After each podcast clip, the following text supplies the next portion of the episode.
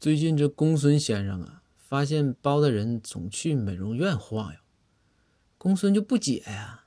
公孙就问大人说：“大人，您这天天总去美容院，有啥好事啊？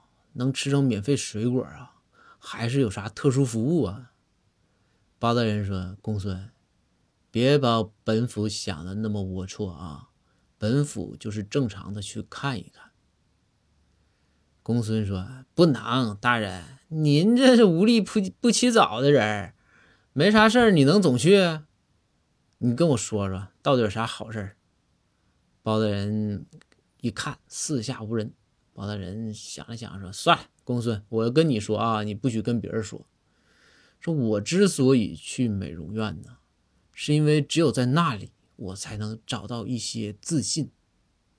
公孙说：“说大人，您现在在开封府还不自信呢？你逮谁崩谁，逮谁审谁，那皇上都让有时候让你崩的一句话都不敢说。说你这还不自信呢？”包大人说：“你不懂，我每次啊，我一去美容院，一进去，哎呀，一群人呼上来呀。”虽然说他们的想法是让我办张卡，但是呢，他们无一例外的都在赞美我，说我长得白，说我哈要是再办张卡美容美容就能更白，你说爽不？